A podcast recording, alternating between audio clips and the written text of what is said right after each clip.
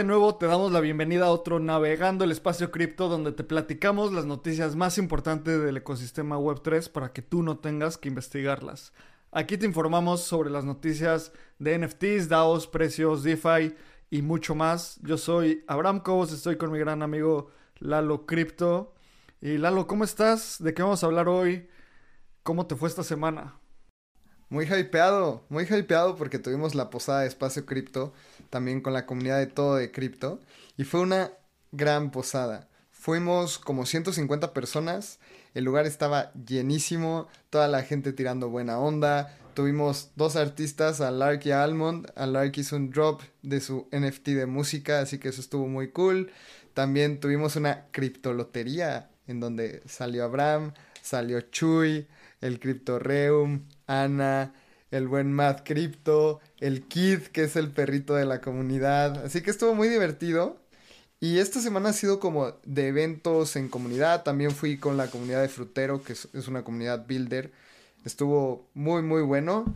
Y ah, de las cosas que más me gustaron o de las cosas más polémicas de esta semana es el ataque de Ledger. Este hack que todos empezaron a poner cosas en Twitter y fue como, ok, creo que lo más sano es no interactuar con DeFi 24 horas y vamos a hablar muy a fondo de eso. Además de, pues, hay noticias del ETF de Ether y no son tan positivas para algunas personas.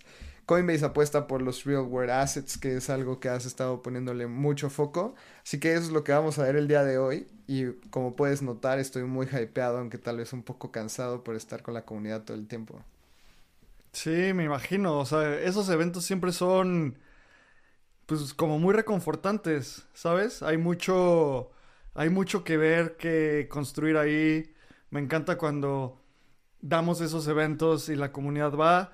Y vamos a hablar de muchas cosas de Ledger. También estoy muy emocionado, Lalo, porque justo este año lanzamos Espacio Cripto Voyager. Y ahorita Voyager tiene 40% de descuento en tu anualidad. Esto es, vas a poder acceder a todo el valor que da el newsletter de Espacio Cripto y la información específica curada para ti, como es el todos los lunes el detalle del navegando, todos los jueves mandamos un artículo donde también explicamos diferentes partes de la industria. Yo publiqué uno de Real World Assets, Lalo publicó uno de Account Abstraction, Diego se escribió uno sobre gaming, Pax escribió uno sobre Layer 2, o hay muchísima información ahí. Y también de esta forma ayudas a que Espacio Cripto continúe creciendo, podamos seguir haciendo cosas como la posada y ir directamente al link de espaciocrypto.substack.com diagonal Navidad 2023. Ahí puedes, ahí puedes registrarte, ayudarnos a continuar manteniendo Espacio Cripto. Está también en las notas de este show. Y Lalo, platicamos esto un montón de tiempo y quisimos hacerlo para Navidad, para que la gente empiece, para que toda la comunidad empiece 2024 con todas las herramientas para el bull market. Ya se viene ese bull market y creo que mantenerse con un alto nivel de información es importante, pues para continuar siempre con este camino de cuestionamiento, no caer en scams y mantenerte al día. Y también una cosa que creo que no mencioné, una vez al mes mandamos un reporte de airdrops para que no te pierdas ningún airdrop de los que, pues cada, al menos cae como uno cada dos meses, ¿sabes? Entonces es importante estar al día, hacer las actividades y que te puedas llevar algún airdrop. Sí, exacto. Creo que es una inversión más que un gasto porque tienes toda la información del ecosistema cripto. También te puede llegar ahí un bonus con un airdrop. Recordemos que el de TJOX o el de GTOX en Solana llegó a pagar hasta 10 mil dólares. Arbitrum llegó a pagar hasta 8 mil dólares. Entonces son airdrops que no son de 3 pesos, ¿sabes? Y estar informado y saber cómo los puedes reclamar puede añadir un montón de valor a tu portafolio y a ti mismo. Además de tener toda la información en español en tu newsletter. Así que recuerda que Navidad está cool. Regálate cositas tú también. en los intercambios ahí ponles eh, suscripción anual de Espacio Cripto. Y se los juro que está muy bueno. Le ponemos muchísimo empeño. Creo que tiene muy buena calidad. Normalmente los newsletters de Abraham tienen buenos memes. Así que si te quieres reír, informarte y pasarla bien en el ecosistema cripto, suscríbete a Voyager. Exacto. Esta suscripción y esta, esta promoción está disponible hasta el sábado 23 de diciembre. Así que ve, suscríbete y qué bueno que estás escuchando esto el lunes. Y bueno, ahora sí, antes de entrar con el episodio como tal, vamos a escuchar los anuncios de nuestros patrocinadores. ¿Te gustaría ser parte de una revolución cooperativa en el mundo de la Web3? Descubre Optimism, la capa 2 que está cambiando el juego. Optimism no solo es una capa 2 de Ethereum con transacciones más económicas y rápidas. Es un colectivo de constructores, empresas y miembros de la comunidad que trabajan en conjunto hacia la visión de Optimism. La visión de Optimism busca reinventar la organización y la economía digital, fomentando la creación de bienes públicos, la economía regenerativa y busca recompensar el impacto positivo. Optimism construye un futuro de coordinación y colaboración en la Web3. Imagina un espacio digital gobernado por sus ciudadanos donde las contribuciones positivas se recompensan con beneficios reales. En comunidad, impulsaremos el crecimiento sostenido y la creación de un ecosistema descentralizado. Entra a la comunidad de Espacio Cripto en Telegram o ve a optimism.io para conocer más. Este episodio es patrocinado por Giro, tu portal seguro, sencillo y entendible en la Web3. Giro es una wallet de custodia propia para acceder a todo el potencial de Web3, con integración directa a DeFi y bajos costos de transacción. Giro justamente es una wallet creada para el ecosistema latinoamericano en donde el equipo de Espacio Cripto también está trabajando en ella. Puedes ir a giro.cool y registrarte en el waitlist para ser de las primeras personas en probar esta wallet que estamos construyendo con muchísimo gusto para todo el ecosistema de la TAM. Así que te repito, ve a giro.cool. Giro se escribe H-I-R-O.cool.c-o-o-l. Así puedes ir a tu navegador, también la liga está en la descripción del programa. Y regístrate para que seas de las primeras personas en probarlo. Lalo, pues como cada semana vamos a empezar analizando los precios, dónde estamos parados. Como siempre decimos, nada de esto es consejo de inversión y solo es para pues para recordarte dónde estamos, en este momento Bitcoin está en 41.700 dólares, Ether está en 2.226 dólares y Bitcoin ha bajado 4.4% en los últimos 7 días, Ether ha bajado 5.3% en los últimos 7 días. Me metí creo que esta es la primera vez que checo los precios esta semana y vi esta bajada que pues no está, no está chido. En, la en las últimas 24 horas ha bajado 1.6% Bitcoin y 2.1% Ether, o sea, con o sea, sigue bajando. Y tú que, que si eres más chartero, ¿qué, ¿qué está pasando? ¿Qué, ¿Por qué estamos en estos precios? ¿Cómo los ves? Está muy buena la montaña rusa en los precios. Y algo muy importante que sucedió esta semana, y de hecho tuvo una subida en el precio reflejado el, día miércoles, que subió de 41 mil dólares Bitcoin a 43 mil, fue porque la Fed anunció que no había movimiento en las tasas de interés en Estados Unidos. Y esto últimamente ha sido súper importante. Recordemos que la Fed ha tenido la subida más significativa de tasas en los últimos 40 años en este año. Así que empezaron a ser súper agresivos con la subida de tasas. Eso quiere decir que a los inversionistas le pagan más por su dinero y digamos que es una tasa libre de riesgo, pero tú también como consumidor y como retail, los créditos son más caros, entonces desacelera la economía. Se estimaba que no movieran los, las tasas de interés y por eso Bitcoin continuó subiendo, pero de todas maneras, si había algún cambio, podría impactar muchísimo el precio. Si había una subida de tasas de interés, eso significaba que la economía todavía se iba a desacelerar y podía afectar el precio de Bitcoin. Y si había un recorte, era muy probable que fuera una señal de aceleración económica y de decir, gringos compren todo lo que quieran porque ya los créditos van a ser más baratos. Entonces, como todo se quedó muy flat, creo que ahí no hubo tanto movimiento, pero sin duda creo que ese análisis es súper importante y es algo que ver en 2024, porque si recortan las tasas de interés, el dinero se vuelve más barato, y ese término es entre comillas, porque puedes pedir créditos más baratos y hay una aceleración de la economía y pues los especuladores esperamos que si hay un recorte en tasas, el precio de las criptos se pueda disparar porque ya no te van a dar tanto rendimiento por tu dinero en bancos. Abraham, no sé si has visto, pero hay algunos neobancos en México que están dando hasta el 15% en renta fija prácticamente libre de riesgo. Y digo, wow, o sea, es buena inversión, por eso la gente no está comprando Bitcoin, pero cuando eso pare, creo que van a buscar algunos lugares más volátiles para meter su dinero. 100%, ¿sabes? O sea, y es, y es una ecuación bastante simple. Cuando la tasa de interés de un país es más alta, como todo lo que acabas de decir, Lalo, es, te da, ya te da un rendimiento tenerla ahí en un lugar básicamente sin riesgo. O el riesgo es que el gobierno pues caiga en un default, ¿sabes? Entonces, cuando eso pasa, la gente prefiere estar, los inversionistas prefieren tener su dinero ahí que en activos de riesgo como es Bitcoin o son las acciones. Y con esta, este no, no movimiento, no incremento ni disminución de las tasas de interés, ¿por qué es tan positivo? Porque, como decías, ha habido un incremento constante y es como una curva. Hubo un incremento, luego va a haber un momento donde no va a haber nada y luego va a empezar a bajar, ¿sabes? Y creo que el próximo año puede que estemos metiéndonos a la tormenta perfecta para, para un bull market muy agresivo. Las tasas de interés bajan, es el halving, sale el ETF, entonces básicamente se incrementa la liquidez, se disminuye la oferta y con todo lo que está pasando con las, eh, con las tasas de interés también incrementa el apetito por activos de riesgo, ¿sabes?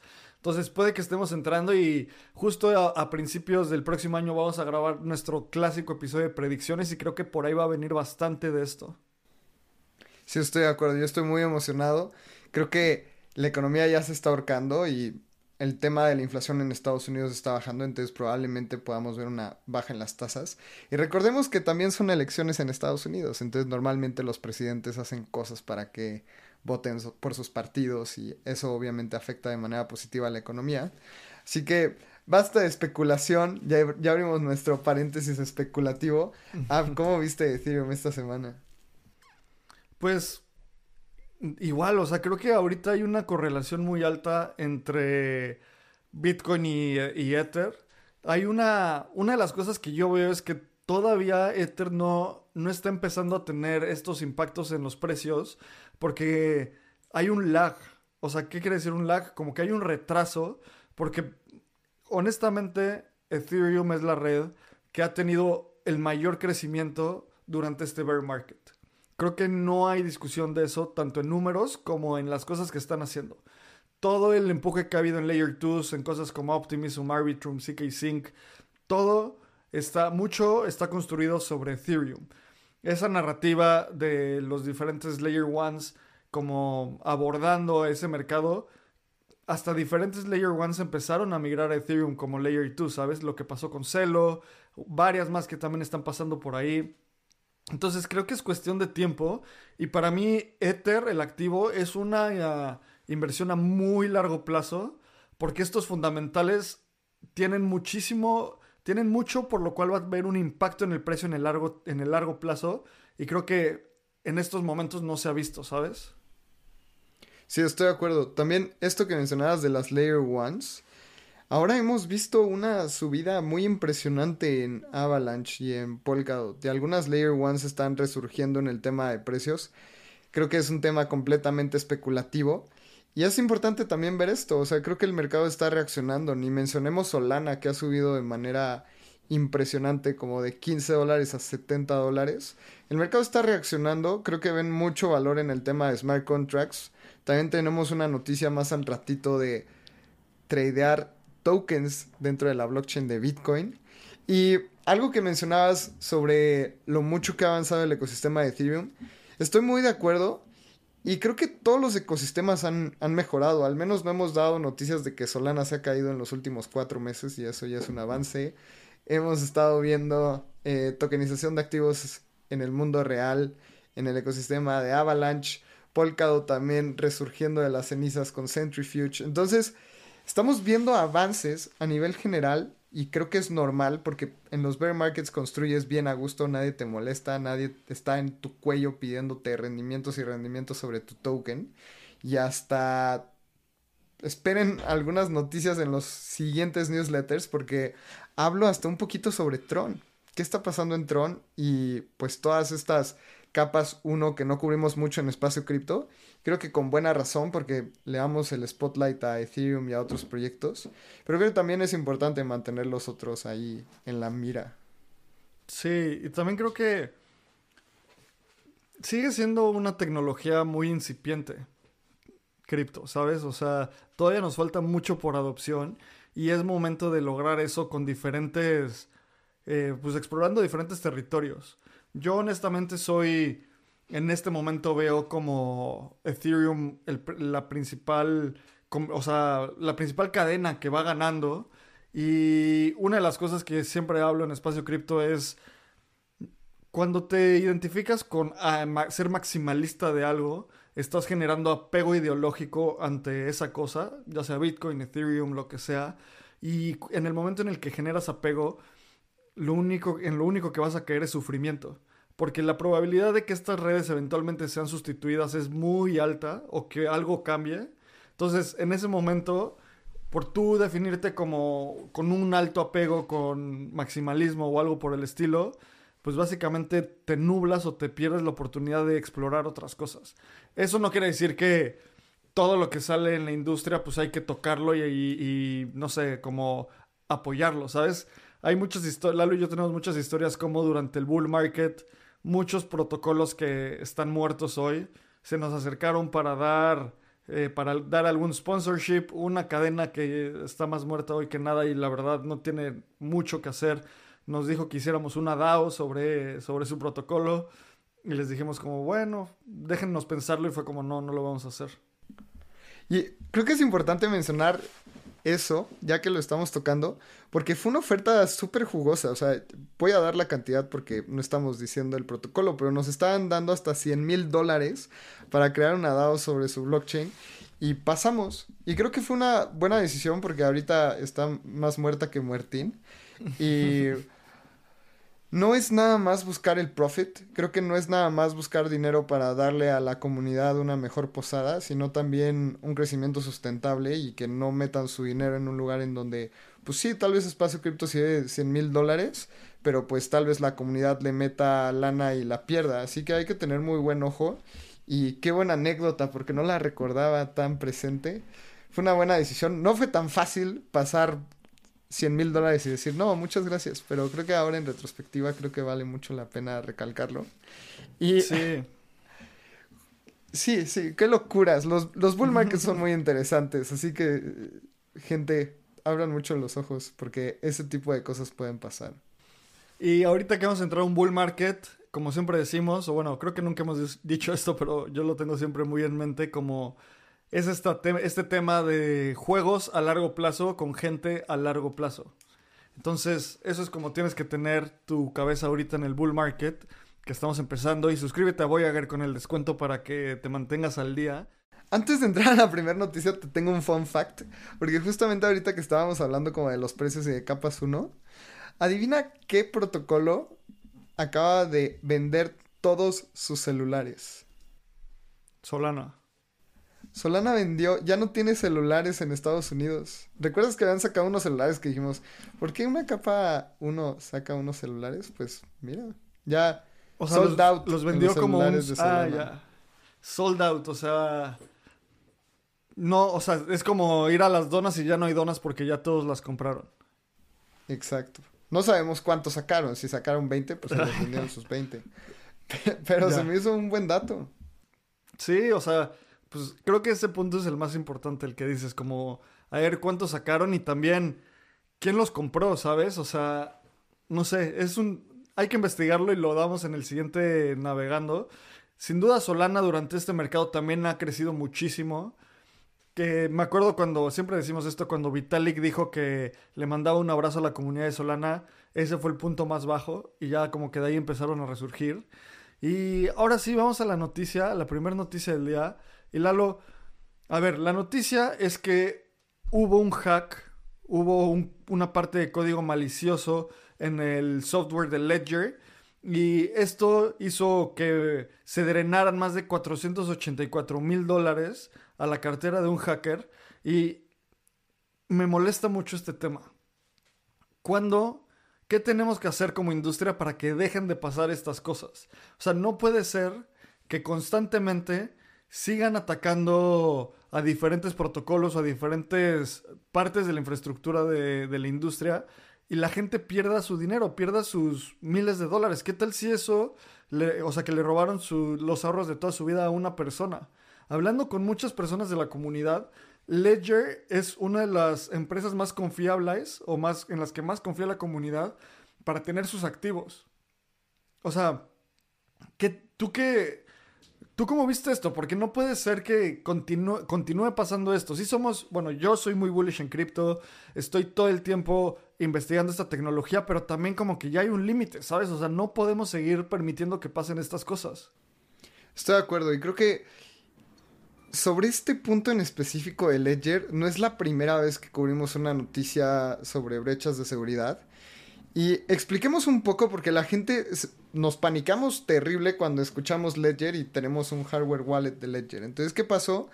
El kit de conexión de Ledger, que es este botoncito cuando tú entras a un sitio y le pones conectar mi wallet, fue hackeado y le pusieron una parte en el código para drenar las wallets que conecten justamente sus wallets con este kit de conexión. Es decir, fue el software que utilizan muchas empresas para conectarse a la Web3 o para que sus usuarios se conecten para interactuar con Web3 y no, no fue Ledger, no fue el dispositivo, no fue el hardware wallet.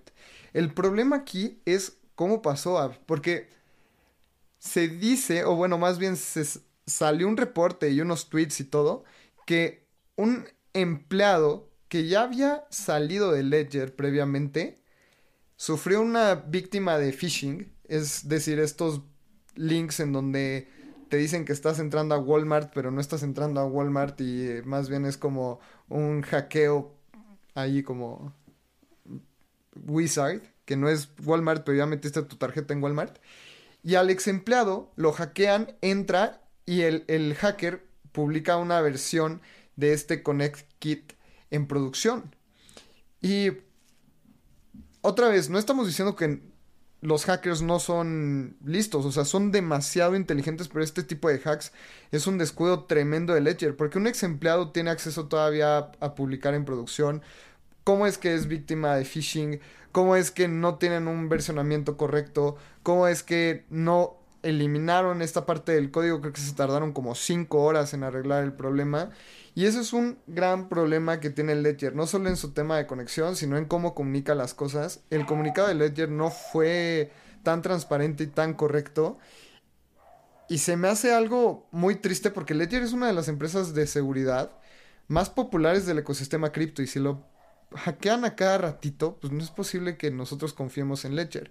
Justamente hice un tweet ahí medio salty que dice el el mejor miembro del equipo de marketing de Trezor se llama Ledger. Porque cada vez que pasa esto con, con Ledger, pues Trezor, que es la competencia de Ledger en los hardware wallets, le va muy bien. Y creo que uno de los problemas principales de Ledger es que están encontrando tantas formas de generar revenue que no se enfocan en sus productos principales. Sí, o sea, yo no, no estoy tan de acuerdo con eso con, con la última parte, yo creo, lo que tú dices sí es inaceptable que hackeen a una empresa, además por un ex empleado. O sea, ¿qué pasó ahí, sabes? O sea, deberían, sí deberían de ser más transparentes con, para entender qué pasó. Una persona que ya no trabaja ahí, como dices, es, tiene la posibilidad de empujar el código. Y además, ay, como le encanta pensar a, a Diego y siempre nos dice Diego eh, que es un amante de la seguridad, eh, tu seguridad es tan fuerte como tu eslabón más débil, ¿sabes? Sí, nosotros, yo tengo mi ledger y me siento muy seguro porque mis llaves privadas están a salvo, pero esta parte del código, que es la interacción entre ledger y los contratos inteligentes en DeFi, pues es otro punto es, es otro punto, otro eslabón que puede ser débil en la cadena de seguridad. Entonces, en el momento en el que hackean esa parte, pues todos mis fondos están en riesgo.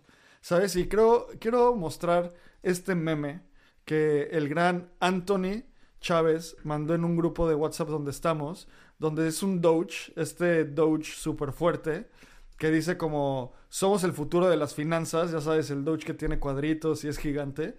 Y luego el Chimps todo tristecillo que dice como nadie se conecta a ninguna aplicación descentralizada o vas a perder todos tus fondos. O sea, aquí es donde yo resalto esta, esta crítica y este cuestionamiento a nuestra industria, Lalo.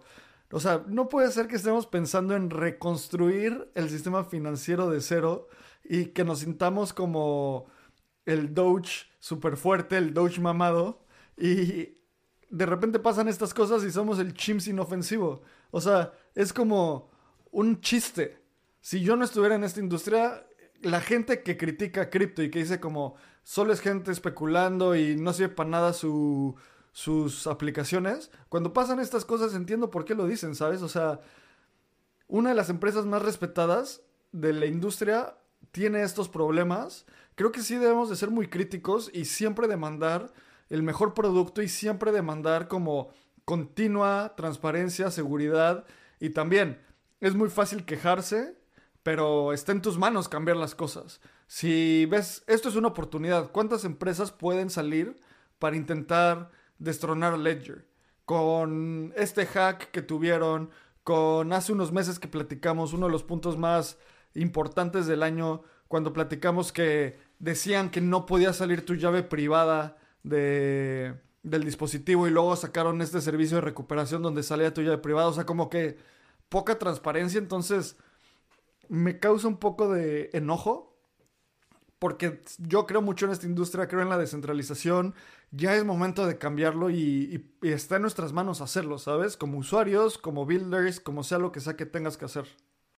Sí, también creo que Ledger ha malentendido la industria porque no sé si recuerdas también que sacaron unos collares en donde te colgabas tu Ledger. E ibas caminando en la calle con tu Ledger colgado. O eso era lo que esperaba Ledger. Es como, güey, lo último que quiero en la vida es que la gente me vea caminando con un Ledger y sepa que llevo cripto y ahí está dentro de ese Ledger. todo eso es como Amigo Ledger, creo que no entiendes el punto, o sea, no entiendes tu fortaleza como empresa de seguridad y la privacidad que tienes que tener para los usuarios. Así que esto es uno de los hacks más mediáticos por lo que representa Ledger y pues se drenaron más de 600 mil dólares. Es el hacker se llevó sus 600 mil dólares, los cambió a USDT, Tether congeló esos activos porque Tether también tiene unos dispositivos y unos softwares de compliance, entonces ya no se pueden mover esos Tethers y esos están como red flagueados. Y pues se supone que Ledger va a presentar esto ante autoridades y vamos a ver qué ocurre, pero recordando y recopilando es que el kit de conexión de Ledger es para que dApps se conecten a tu wallet. Y varios protocolos como Zapper, SushiSwap, Phantom, Revoke Cash se vieron afectados. Y ese también de Revoke Cash a mí me pegó mucho porque, recordando, Revoke Cash es una DApp que te permite eliminar los permisos que tú has dado en tu wallet. Por ejemplo, si yo le doy permisos a Uniswap para acceder a mi wallet, yo puedo ir a Revoke Cash, conectar mi wallet y eliminar esos contratos. Pero ahora imagínate que está hackeado Revoke Cash. Tú te quieres deshacer de esos contratos que puedan ser maliciosos y Revoke Cash es el que está hackeado. Entonces el, el policía resultó siendo hackeado. o, ese, el cerrajero terminó siendo eh, fraudulenteado. Ahí, se, acabó tu analogía. Pero es que además lo, lo peor es que, o sea todas las aplicaciones que dijiste, ellas no tienen nada. O sea, no pueden hacer nada, ¿sabes? O sea, era, es completamente de la parte de Ledger. Es como en tu ejemplo del cerrajero, la policía contrata a un cerrajero y resulta que el cerrajero le da la llave al ladrón. Entonces, Exacto. O sea, entonces es como, así, sí, así la persona que haya contratado al cerrajero hubiera sido McDonald's, Krispy Kreme o la policía, igual los hubiera los hubiera traicionado, ¿sabes? Entonces, sí, creo que necesitamos, necesitamos como industria mejorar esto. Eh, y es un tema que, pues, que hay que continuar explorando. Y también, honestamente, afortunadamente no fue un hack tan grande. 600 eh, mil dólares para el nivel de hacks que ha habido en cripto no, no, es de los más grandes, pero como dices, es muy mediático por, por lo que significa Ledger para esta industria. Ledger era o tiene esta imagen de ser eh, un elemento seguro para, para la gente que utiliza cripto.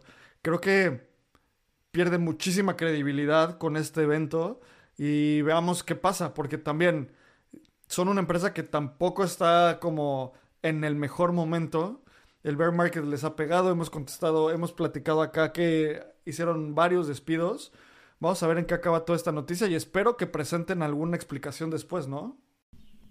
Pues es lo que se espera, pero creo que Ledger nunca ha sido lo suficientemente transparente. Lanzaron un tweet y fue como de, sí fue nuestra culpa, pero ustedes también tengan cuidado en dónde se conectan. Y es como, sí, bro, yo, yo veo mi 5G, a qué está conectado mi celular. O sea, yo ya estoy confiando en Telcel, no, no quiero que Telcel me diga, cada vez que hagas una llamada, verifica que no está hackeado Telcel. o sea, no es como que de película, así como, oye, estás en una línea segura, te están espiando, pues obviamente no sé, güey, o sea... Yo quiero llamarle a mi mamá. Sí, exacto, ¿no? O sea, hay que cambiar eso. Y bueno, vamos a pasar a la siguiente noticia, Lalo. Vamos a dar esta noticia y como siempre, cuando hablamos de este tema, voy a dejar que tú la des. Ah, qué emocionante. A ver, vámonos rápido porque es una noticia positiva, pero también los Podgy Penguins están muy cubiertos en espacio cripto. Podgy Penguins, esta colección de NFTs que en el bear market le ha ido excelentemente bien. Recordando hace unos seis meses, un Podgy Penguin costaba 6 Ethers y al día de hoy, a pesar del incremento del precio de Ethereum, ha subido a 10 Ethers. Así que ya sale cada Podgy Penguin en 22 mil dólares. Y la noticia es que después de estos lanzamientos de sus juguetes de manera física que han generado más de 10 millones de dólares para la empresa. Ahora lanzan este metaverso y este mundo de Podgy Penguins. Y obviamente es súper positivo para el ecosistema de los Podgy Penguins, están haciendo las cosas muy bien. Pero algo que quiero recalcar es que este mundo y esta conexión y esta multiconexión, porque también puedes comprar Podgy Penguins en distintas cadenas con un protocolo cross-chain, eh, fue lanzado en CK Sync hemos cubierto un poco de CK Sync, de la tecnología de, Zero Knowledge, pero algo que justamente criticábamos era cuántos protocolos podían haber dentro de ello y el caso de uso. Creo que es un gran logro para el equipo de CK Sync y Matter Labs que está detrás del proyecto, porque seguramente le llovieron billetes o propuestas de Polygon, le llovieron propuestas de Arbitrum, Optimism y se deciden por una CK. ¿Tú cómo ves esto? ¿Por qué crees que hayan hecho este deployamiento dentro de, de CK Sync y por qué no un Polygon o algo así? Pues mira, creo que para mí es muy, muy claro y es porque CK Sync tiene una narrativa muy fuerte hacia gaming, ¿sabes? Y también, recordando qué está pasando con, con los Podgy Penguins, Lalo, tal vez debemos hacer después un ranking de quiénes son las empresas y los protocolos de los que más hablamos y proyectos en general durante este año. Ahí estaría sin duda alguna Coinbase. Cada semana dábamos una noticia de Coinbase. También seguimos mucho al Sam Bankman Fried. Y creo que en los NFTs, o sea, las noticias que más dimos fueron de Podgy Penguins. Eh, en su momento algo de Bored Apes, pero parece que Yuga Labs, Yuga Labs está teniendo problemas de ejecución.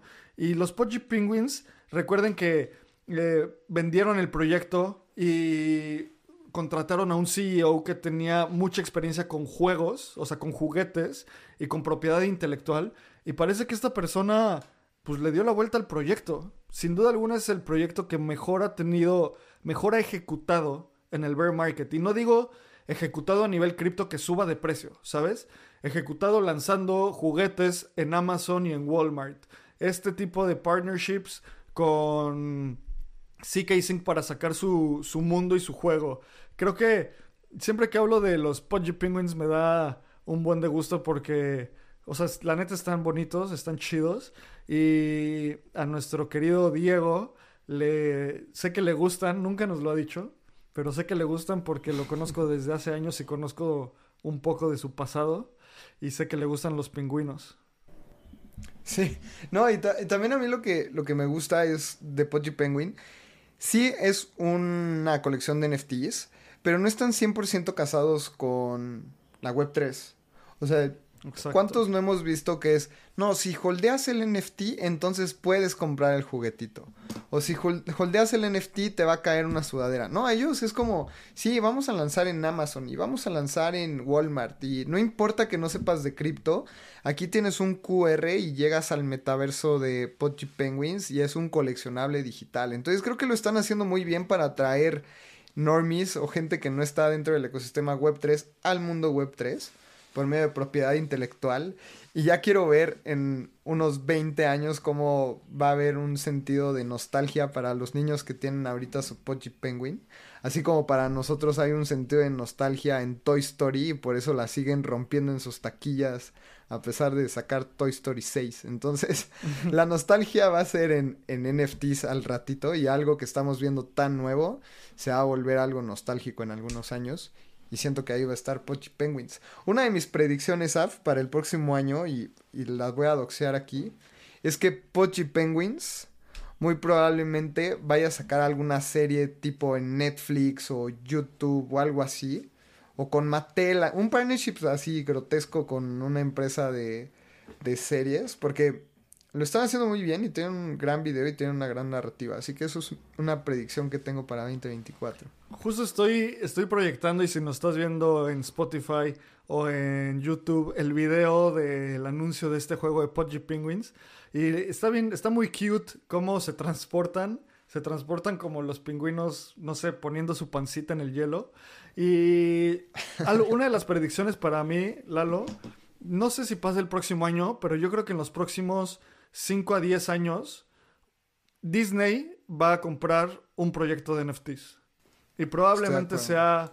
Y probablemente sea Pudgy Penguin, ¿sabes? Y estaba escuchando un podcast con la historia de Steve Jobs. Y hay, no sé, creo que es internacionalmente conocido que Pixar es de Disney, ¿no? Y. Pero no empezó siendo así. Pixar empezó siendo como una empresa de animación y de computadoras eh, con tarjetas gráficas muy avanzadas en su tiempo. Y Steve Jobs fue parte, fue el CEO de Pixar por muchos años y luego le vendió Pixar a Disney. Entonces, este mundo de la propiedad intelectual, creo que algo similar va a pasar. Pudgy Penguins puede que llegue ahí, puede que sea algún otro proyecto de NFTs. Entonces, este tipo de avances y eventos, la verdad, me emocionan porque hay tanto y diferentes, tantas partes de la industria que se pueden tocar. Juguetes, videojuegos como para niños, que y además estos videos están muy bien producidos. Se me hace como muy valioso. Y remarquen estas palabras, cuando Disney o alguna marca de propiedad intelectual compre algo como Pudgy Penguins, pues regresen y recuerden que lo dijimos primero en Espacio Cripto. Sin duda, sin duda, yo también lo veo. Netflix, Disney, alguien va a sacar una serie muy pronto porque como lo estamos proyectando, el video está excelentemente producido como para que esto ya salga en cortometrajes de Disney. Así que es muy emocionante ver cómo los proyectos web 3 empiezan a crecer poco a poco. Sí. Y a pesar del bear market. Quiero resaltar justo un artículo de Voyager que escribió Diego sobre gaming y web 3, porque ahí resalta muy bien cómo tener algo como un NFT hace que tú seas dueño de tu contenido mientras juegas. Entonces, creo que hay mucho valor en eso y Pudgy Penguins parece que es la, o sea, el proyecto de NFTs que mejor está entendiendo eso. ¿Te acuerdas cuando Yuga Labs sacó su video de también de su metaverso y no sé qué? Pues no hemos escuchado mucho de este progreso y siento que Pudgy Penguins de poco a poco como que les está alcanzando en ese lado, ¿no? Sí, y aquí hay algo que me gustaría poner en la mesa. Yuga Labs se fue hacia el lado de la descentralización y de la DAO. Y Pochi Penguins está un poco más centralizado y ejecutando como equipo. ¿Y qué pasó en Yuga Labs? Y era algo que estaba platicando con unos Boyd Apes en la posada. Que el holder del Boyd Ape le llegaron tokens de la moneda ApeCoin. ApeCoin es una moneda que se rige por mediante una DAO. O sea, es el, token de gobernanza de la DAO de ApeCoin son estas moneditas. Entonces, el holder de Boyd Ape vendió sus monedas y llegaron grupos de personas a comprar el token de la, del ApeCoin y ellos tienen la decisión sobre la DAO de Boyd Apes. pero no necesariamente el holder del NFT tiene decisión sobre ello. Entonces, se están separando y se están haciendo grupos, porque una cosa es la DAO regida por el token ApeCoin y están los Bored Apes que tienen sus NFTs. Entonces, tal vez el que tiene la propiedad intelectual no está de acuerdo con lo que se esté diciendo en la DAO, pero pues ya tienes el token. Entonces Yuga Labs tampoco se quedó los suficientes tokens como para tener decisión dentro de la DAO porque querían hacerlo descentralizado y se están haciendo como esta batalla entre grupos de holders, NFTs, propiedad intelectual, bla bla bla y Pochi Penguin se está ejecutando de manera más directa. Wow, esa es una excelente historia porque es o sea, first class citizens contra second class citizens, ¿sabes? O sea, eh, ciudadanos y ciudadanas de primera clase contra personas de, que no son de primera clase. Y creo que, o sea, rescato mucho cómo eso tiene tintes políticos y sociológicos súper interesantes. O sea, lo que puede pasar ahí básicamente es una revolución donde el, el, proletariado que no tiene acceso a comprar un Board Ape de 30 Ethers, sí puede tener eh, sí puede comprar muchos tokens y se genera una desalineación de expectativas, ¿sabes? Creo que es como siempre yo digo, como la descentralización es un espectro y aunque sea muy polémico, hay veces que el máximo grado de descentralización no es lo mejor para alguien. Algo tan simple como el máximo grado de descentralización es que tú custodies tus propias llaves en una computadora que tú construiste, en un metal que tú forjaste, en un microchip que tú eh, lo pusiste ahí, soldaste los circuitos, pues obviamente eso es, ese nivel de descentralización es imposible. O es posible, pero si quieres llegar a eso vas a ser muy infeliz, ¿sabes? Entonces, la descentralización es un espectro y hay que tender hacia eh, ciertas máximas de descentralización como la propiedad de activos, como que nadie pueda eh, custodiar tus activos, como todo eso. Pero al final de cuentas, siempre que se tenga que ejecutar, hay un trade-off, o sea, hay un sacrificio porque tomar decisiones con líderes pues, es mucho más eficiente que tomar eh, decisiones de forma descentralizada. Sí, justamente esto puede llevar hasta un parálisis. Parálisis de decisión y tanto análisis que ¿Cuántas veces no dices, oigan, vamos a cenar aquí? Listo, y todos tus amigos van a cenar ahí. Pero si lo pones a discusión, ¿ya qué hora llegamos? ¿Y a qué restaurante? Así luego ni se arma nada. Y es como, oigan, entonces...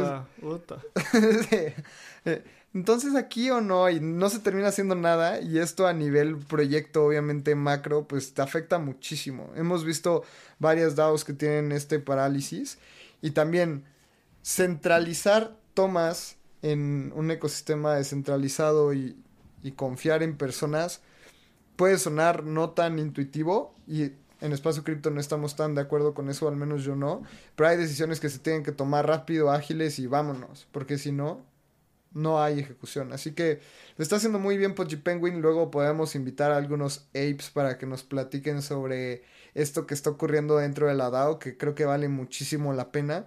Y como mencionabas, la, la descentralización es un espectro porque hay tres grupos de personas dentro de esta DAO, lideradas por cada uno por ricachones, que compraron 20% del supply y el ricachón toma la decisión, ¿no? Entonces también hay que tener cuidado cuando te descentralices, porque puedes llegar a manos de unos cuantos.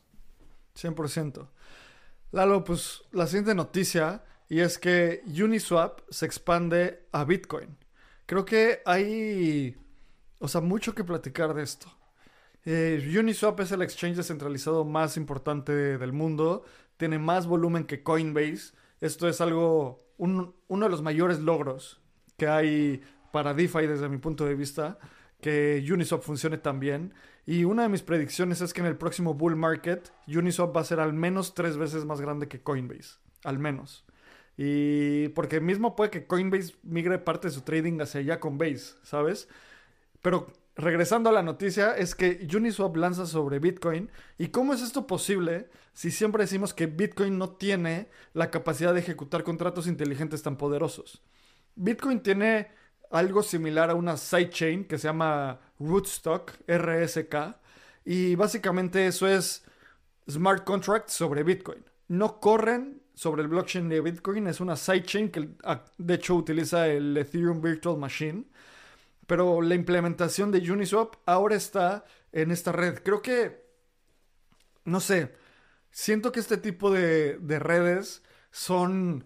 Voy a pensar mientras tú hablas en una analogía, pero siento que son como zombies, como cyborgs, que están intentando combinar cosas de varias redes y que en realidad no tienen tanto impacto. Rootstock lleva varios años y no ha logrado tener adopción simplemente por todo el impacto que tiene como los, los efectos de red en, una red como Ethereum. Y ahorita que lanzan Uniswap, pues vamos a ver qué impacto tiene. Justamente estuve platicando con Diego antes de tocar esta noticia. Y a mí se me hace un tema analizar, porque sabemos que el ecosistema de Bitcoin tiene a sus fieles seguidores y maxis, y si tú le ofreces USDC en Ethereum, te dicen que no, porque Ethereum no es lo suficientemente descentralizado. Y luego van a Rootstock, en donde pueden comprar BRC20s, que son los tokens dentro de una sidechain de, de Bitcoin y pueden comprar una meme coin o pueden comprar un NFT en donde se inscribe la data en un Satoshi, etcétera. Creo que hemos tocado un poco de ello. Y este tema de poder comprar BRC20s en una sidechain de Bitcoin, creo que tiene su nicho. Van a haber personas que digan, sí, por fin llegaron los tokens a Bitcoin. Pero hay otros maxis que dicen Bitcoin es una reserva de valor no debería de utilizarse sus bloques para inscribir tokens que sean meme coins o tal vez en algún momento saquen un stablecoin importante ahí. Creo que zapatero a sus zapatos, si a ti Bitcoin eres una reserva de valor, creo que funcionas muy bien como ello. Si tú quieres una supercomputadora que compute contratos inteligentes, vete a una capa a una capa 1 como Ethereum, como Avalanche, como Solana. La infraestructura en Bitcoin no creo que todavía esté ahí para soportar tantos swaps como ocurre en Ethereum y lo podemos ver. O sea, cuando se saturan los swaps y cuando se saturan las transacciones en Ethereum, el gas fee llega a ser de 45 dólares. Mis alumnos estaban haciendo su proyecto final el último día y pagaron 35 dólares por transacción por no hacerlo antes.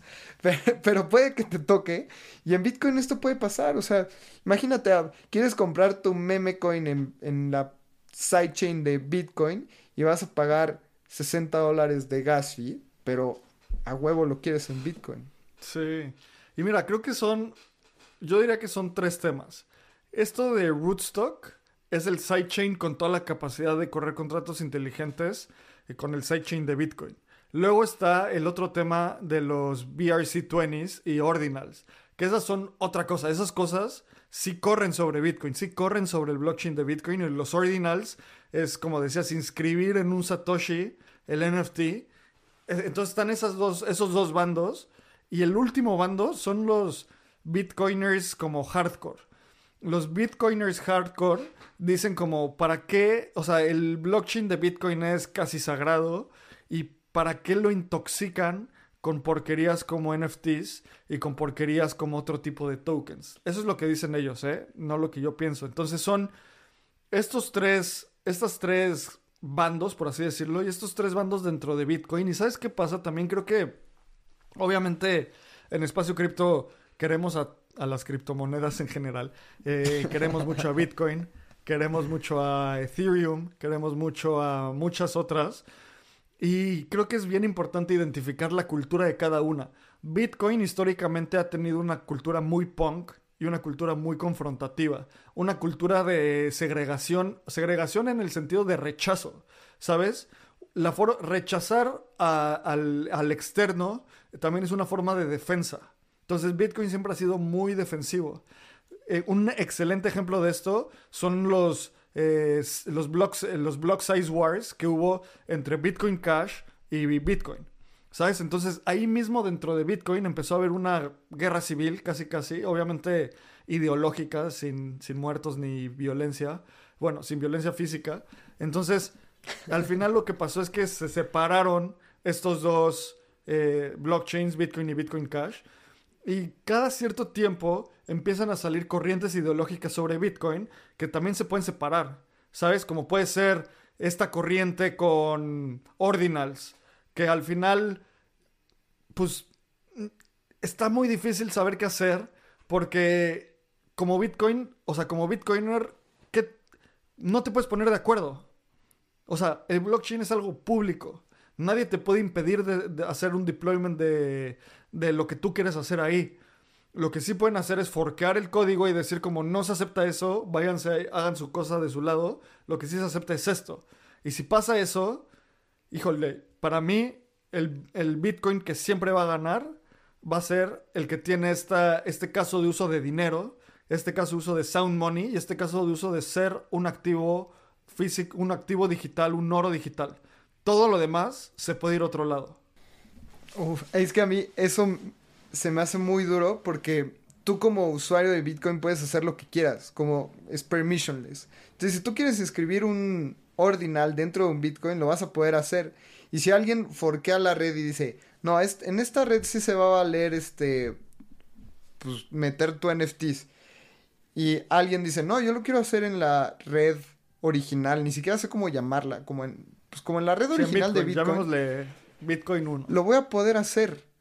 Y si alguien dice, no, únicamente lo vas a poder hacer en Bitcoin NFT, porque ya te forqué esta chain. Es como, bro, tú no me dices qué hacer y la voy a hacer en lo que yo quiera. Entonces es un debate muy complicado, porque si hay algunos Bitcoin Maxis que le llamen Bitcoin Gold al Bitcoin original en donde no puedas escribir satoshis, pues va a dejar de ser Bitcoin. Entonces, ¿cómo, cómo te llevas este, este argumento de, no, es que Bitcoin Gold es la idea original de Satoshi? Pues eso ya lo vimos en Bitcoin Satoshi Vision, ya lo vimos en Bitcoin Cash, y ya lo vimos en miles de bitcoins. Para mí, Bitcoin que va a sobrevivir es el permissionless y la gente tiene que hacer lo que se le antoje en esa red.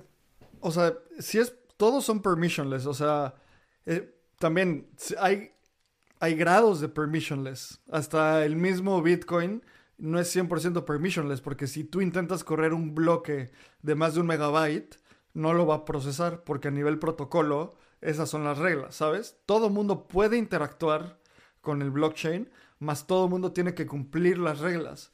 Entonces, si dentro de Bitcoin empieza a haber otra guerra civil, fácilmente pueden decidir como en esta nueva regla, en este nuevo protocolo, no puedes inscribir satoshis. Y si no te gusta, vete donde sí lo puedas hacer. Entonces ahí es donde empieza a haber este debate de, pues, ¿quién se queda con el, cuál es el verdadero Bitcoin? Y como dice, bueno, constante, hace mucho no hablamos de esto, pero como dice Yuval Noah Hariri en, el, en Sapiens, a final de cuentas es el, lo que el humano crea, la idea que nos, que nos creamos y que digamos, ah, ok, eso es Bitcoin. Y yo no lo voy a decidir, tú no lo vas a decidir, lo va a decidir la conciencia colectiva, la intersubjetividad humana. Y puede pasar, puede pasar. Y puede que tú estés en un bando y yo esté en otro. Eh, yo lo que creo es que o sea, si tengo que elegir, voy a elegir el Bitcoin que es Sound Money. Todo lo demás se puede ir a otro lugar, pero me da igual, o sea, porque Bitcoin is gonna be Bitcoin, ¿sabes? Al final de cuentas. Sí, estoy de acuerdo. Creo que yo el Bitcoin que voy a elegir va a ser el que hizo Satoshi Nakamoto originalmente. No voy a creer en el Bitcoin Satoshi Vision forqueado, no sé. O sea, tal vez en, en ese aspecto pueda ser un poco más purista. Pero nos estamos metiendo en un debate filosófico bien chido. Me, gusta cuando se van por ahí las conversaciones. Sí, casi religioso. Es como eh, un buen amigo que conocí el año, bueno, este año, me contó que él profesa una religión donde predican la Biblia como dice la Biblia. ¿Sabes? O sea, y no son gente extremista ni nada, simplemente en la Biblia nunca dicen que tienes que eh, adorar a un Cristo crucificado. Entonces en sus templos no hay eso. En la Biblia dicen que la persona que está más apegada a Dios es una persona que hace, no sé, que no toma. Entonces pues ellos no toman, ¿sabes? Entonces puede llegar a, a, a esos grados de pureza este tipo de cosas donde, a ver, Satoshi dijo que, no sé, nunca dijo que era un megabyte o 10 megabytes. ¿Por qué nosotros lo estamos definiendo? ¿Sabes? O sea, ahí empieza a ver como todos estos debates donde, híjole, quién sabe. Es como, ¿has visto ese, ese clip de Doctor Who de donde llevan a Van Gogh como a 2010 al Museo de Orsay y le dicen como, mira, o sea, y le dicen como, mira, tú al final de cuentas tuviste este gran impacto y Van Gogh se pone a llorar porque pues nunca logró ver eso. Eh, si trajéramos hoy a Satoshi Nakamoto, al humano, a la, a la persona que hizo Bitcoin, el grupo de personas, si se murieron y los ponemos como, mira, esto es lo que tú creaste, creo que pasaría algo similar, ¿sabes? Sería así como de, oye, pues esto era diversión para mí, se lo tomaron muy en serio y pues qué chido que lo llevaron hasta acá, tal vez. Sí, sí, estoy de acuerdo. Me encanta, me encanta en, ese aspecto filosófico. Deberíamos de crear un episodio nuevo con alguien que sea como Bitcoiner Maxi. ¿Recuerdas? No recuerdo el nombre y qué mal que lo diga así, pero no recuerdo exactamente el nombre, pero grabamos con un Bitcoin Maxi que tenía una posición sí maximalista de Bitcoin, pero no totalitarista. O sea, sabía escuchar posiciones. Y creo que necesitamos otra vez regresar a este tipo de episodios en Espacio Cripto. Creo que han sido súper enriquecedores para todos. Fundamentales de Bitcoin, vamos a hacerlo. Y ya, vamos a pasar a las últimas noticias para ir cerrando el navegando. Y la siguiente noticia es que Coinbase está lanzando un producto de asset management donde la gente va a poder empezar a interactuar con activos del, tokenizados del mundo físico. Y justo hace un par de semanas publiqué en el newsletter de Espacio Cripto esto, este artículo que se llamó Activos del mundo físico en el blockchain, los 16 trillones de dólares que entrarán al, a, a cripto. Y 16 trillones de dólares, Lalo, nada más para que lo dimensiones, es el tamaño de la Unión Europea en su PIB. O sea, es del mismo, esta oportunidad es del mismo tamaño de la Unión Europea. Y justo puse este meme de un Bob Esponja muy tranquilito y que atrás sale como muy emocionado. Porque, ¿cómo es que un activo del mundo físico en el blockchain es lo que hemos hablado de tokenizar bienes raíces, fondos de inversión, fondos de deuda? Y Coinbase está dando un paso hacia allá. O sea, siento que Coinbase toma muy buenas decisiones en la narrativa y la verdad ejecuta. Tomaron la decisión de Base y han ejecutado sobre Base. Vamos a ver a dónde lleva esto. Este proyecto se llama eh, Project Diamond. Entonces, se me hace bien interesante que estén lanzando esta iniciativa. Me gusta mucho y creo que es una de las narrativas más fuertes del siguiente bull market. A pesar de que necesitamos también muchísima regulación para esto y no podemos decir, ah, ya tengo tokenizada la factura de mi, de mi carro en un NFT RC20, por ende, préstame, se van a reír y me van a decir, oye, ¿quién legalmente avala que tu coche está dentro de la blockchain? Y falta un poco, pero es una tecnología que es tan obvia que va a pasar en algún momento. Y pues Coinbase va a estar listo para cuando eso pase. Y va a ser muy emocionante ver cómo este tipo de proyectos, así como a largo plazo nosotros pensábamos que una capa, o bueno, ni siquiera una capa, era como va a llegar una tecnología de Ethereum que lo va a hacer más rápido y más barato. Así estamos viéndolo, pero a un tamaño más grande en el tema de tokenización de activos de la vida real o del mundo físico.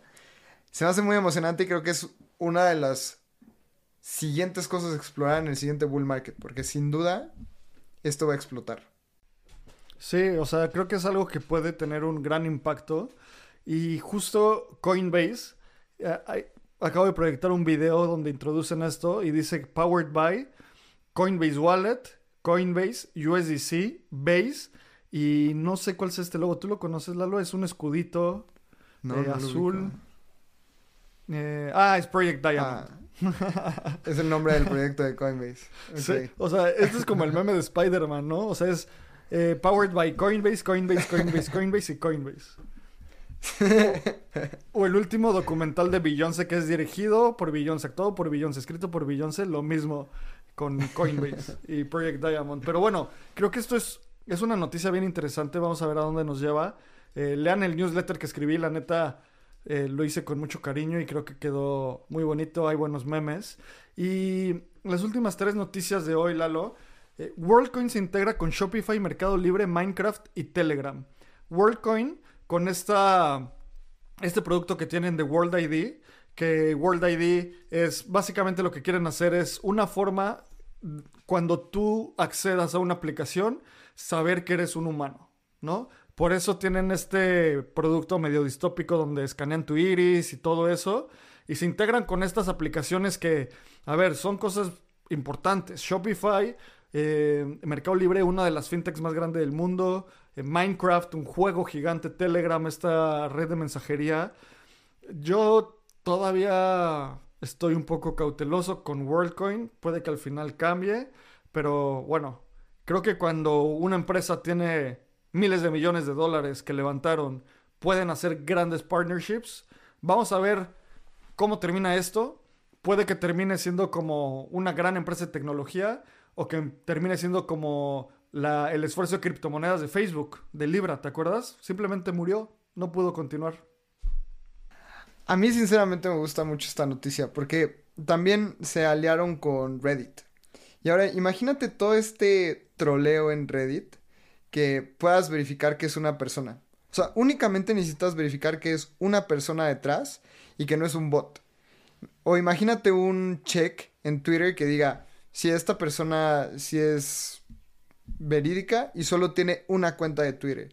Eliminarías millones de bots en Internet y el tema de propiedad dentro del, del Internet se está resolviendo con blockchain. Ahora el tema de de identidad se está resolviendo con WorkCoin.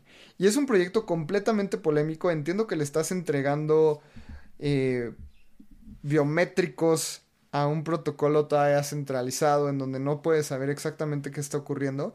Pero creo que si hay un equipo al día de hoy que lo puede ejecutar es WorkCoin.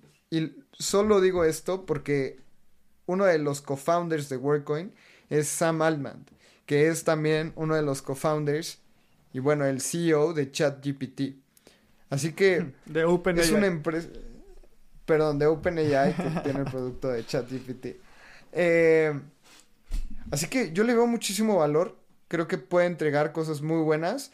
Imagínate, llegas a Reddit y al menos sí sabes que el güey que te está criticando si es alguien humano y no es un grupo de bots pagados por alguien para pues nada más tirarte hate.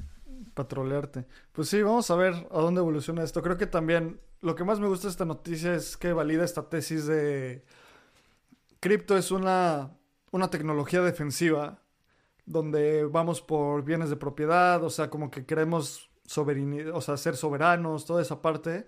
Y con algo como WorldCoin podemos comprobar la humanidad con toda esta evolución que viene con AI. O sea, me hace total sentido que Sam Altman esté de los dos lados, porque de un lado es como, vamos a generar miles de millones de videos falsos.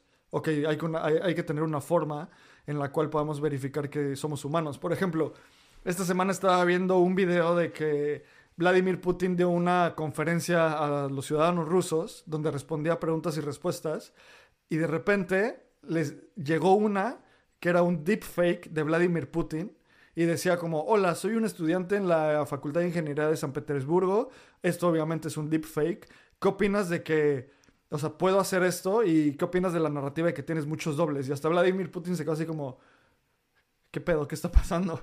O sea, entonces como que esta, esta combinación entre la tecnología ofensiva del AI y la defensiva de cripto, pues es algo que tendremos que continuar explorando.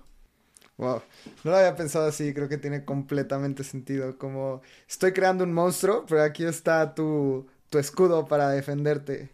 Y completamente de acuerdo, creo que vale mucho la pena hacer eso. Exacto, pues mira, ya me diste la idea para el siguiente newsletter que voy a escribir de Espacio Cripto. Eh, entonces, continuando la última noticia, vamos a darla rápido. El SEC aplazó la fecha de aprobación del ETF de Ethereum, bueno, de Ether, para, eh, para febrero del próximo año. Puede que nos toque que durante mi mes de cumpleaños se apruebe el ETF de Ether. Estaba programado para aprobarse en los últimos días de diciembre, pero la SEC dijo como no tenemos suficiente tiempo y lo aplazaron. Sí, también hay que recalcar que es de Invesco Galaxy, que es un asset manager en Estados Unidos y en algunas partes del mundo. Así que tampoco es, no le están diciendo aplázate a BlackRock, sino a un asset manager un poco más pequeño. Creo que es normal y más bien esto es para meter presión a la SEC. No a todos le van a poder decir espérate tantito, déjame lo pienso. Si ya tienes a 20 personas en el cuello con todos los argumentos legales para hacerlo, pues creo que va a pasar. Esto era normal y creo que estas empresas entienden que va a haber un pullback sobre retrocesos en aprobaciones. Es normal, creo que es parte del proceso y no le está diciendo que no, solo te está diciendo me voy a ir a echar un pavo con mi familia el 24 de diciembre, voy a ir a festejar Año Nuevo y ahí lo hablamos en febrero. Sí, exacto. no me vas a acelerar. Pues bueno, 100%. Vamos a ver qué pasa. Eh, marquen su calendario las primeras dos semanas de febrero. Em, entonces vamos a ver, puede que tengamos ETFs al inicio del año. Y la última noticia de esta semana es que Ubisoft ya reveló la fecha para el día que salen sus NFTs de un juego que se llama Champion Tactics. Creo que la principal noticia es que Ubisoft está explorando esto. Eh, definitivamente hay una gran convergencia entre gaming y cripto. Y creo que esta, esta colección de NFTs va, a estar bien interesante ver cómo evoluciona. Y Ubisoft, siendo uno de los principales eh, estudios de videojuegos, que haga esto, pues creo que es un primer experimento que después podría mutar hacia algunos de sus juegos más importantes. Es muy emocionante porque recordemos que la industria del gaming es más grande que la industria de las películas y de la música juntas. Así que imagínense tokenizar una de las industrias de entretenimiento más grandes del mundo.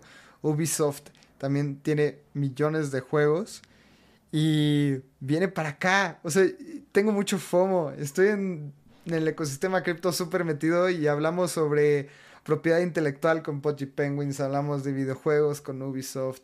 Estábamos hablando sobre tokenización de real world assets con Coinbase. Empresas gigantescas y muy importantes están migrándose a Web3. Así que, como dice Ab, de repente es, eh, no está pasando nada y de repente todo pasa de golpe.